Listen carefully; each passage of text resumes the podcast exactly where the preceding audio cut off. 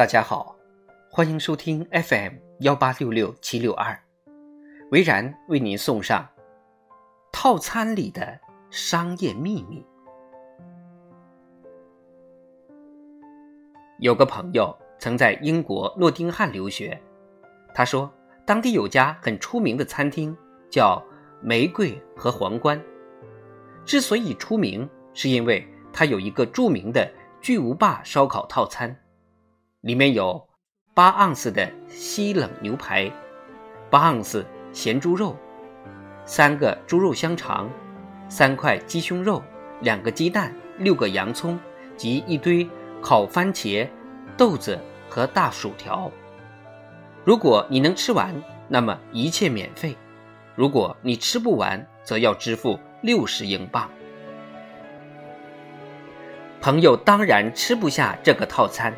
也不敢尝试，不过他希望我能讲讲其中的商业原理。这种促销方式或许来自美国的大德州牛排牧场，在位于德克萨斯州的大德州牛排牧场有一块巨大的广告牌，上面写着“免费的七十二盎司牛排”，这是该餐厅的招牌菜，内容包括。沙拉、基围虾、烤土豆、肉卷、黄油及一块超大的七十二盎司的牛排。餐厅的要求是，如果你能在一小时内把这些全部吃完，那么可以免单走人；否则，你得掏七十二美元为此买单。当然，你必须先付七十二美元。如果你能吃完，店家会全额退还。此外，就餐者还必须签署一份弃权书，声明所有的健康风险由自己承担，撑死跟他没关系。当你点了这份七十二盎司的牛排后，其实你已经成为餐厅例行表演的人。你必须坐在特殊的舞台上，当着所有人的面吃，而且在就餐期间，你不得离开桌子。你要是吃吐了，就算你还想继续吃，对不起，你已经没有资格了。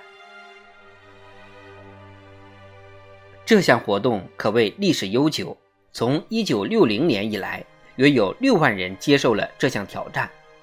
据餐厅报告说，有8500人全部吃完，整体成功率达到百分之十四。参加挑战的人可能觉得，72盎司的牛排。即便没有吃完，每盎司牛排也就一美元，这其实不算贵，并且挑战失败的顾客还可以把吃剩下的部分打包带回家。大德州牛排牧场老板鲍勃李发明的这个促销活动，其实的原理，在经过十多年后，也就是二十世纪七十年代，才由行为经济学家。得以系统论述，他就是日后获得诺贝尔经济学奖的丹尼尔·卡尼曼。卡尼曼提出的锚定效应，是指人们在对不太熟悉的事物进行评估之前，会受到最先呈现的数值信息的影响，以初始锚为参照点。进行调整和做出估计，由于调整的不充分，会使其最后的估计结果过分拘泥于初始值，就像船抛锚后不会随波逐流一样。大德州牛排牧场的老板鲍勃里，就是充分运用了锚定效应。七十二盎司牛排就是一个锚点，一来到大德州餐厅。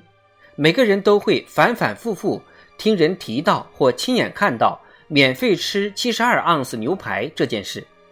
虽然绝大多数顾客不会点这道菜，但是他巧妙地提高了就餐者对自己食量的估计，提高了顾客的支付意愿。这种锚定效应常被用于商场促销，比如超市里对某种促销水果写着。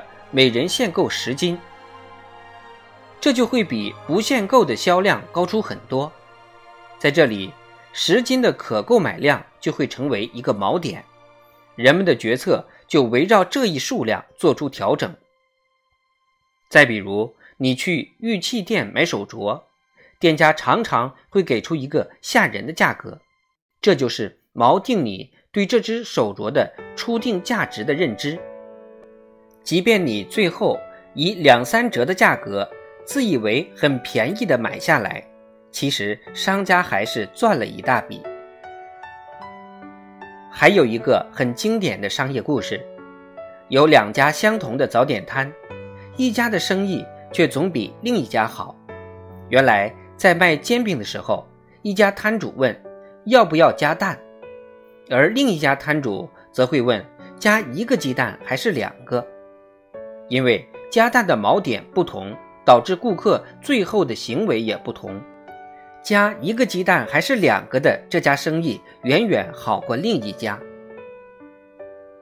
玫瑰和皇冠餐厅的道理是一样的。当人们饥肠辘辘地赶到餐厅时，会高估自己的胃，会做出比较冲动的决策。这时，巨量的烧烤套餐给顾客提供了一个锚点，即便顾客不会点这个招牌套餐，但潜意识已经受了影响。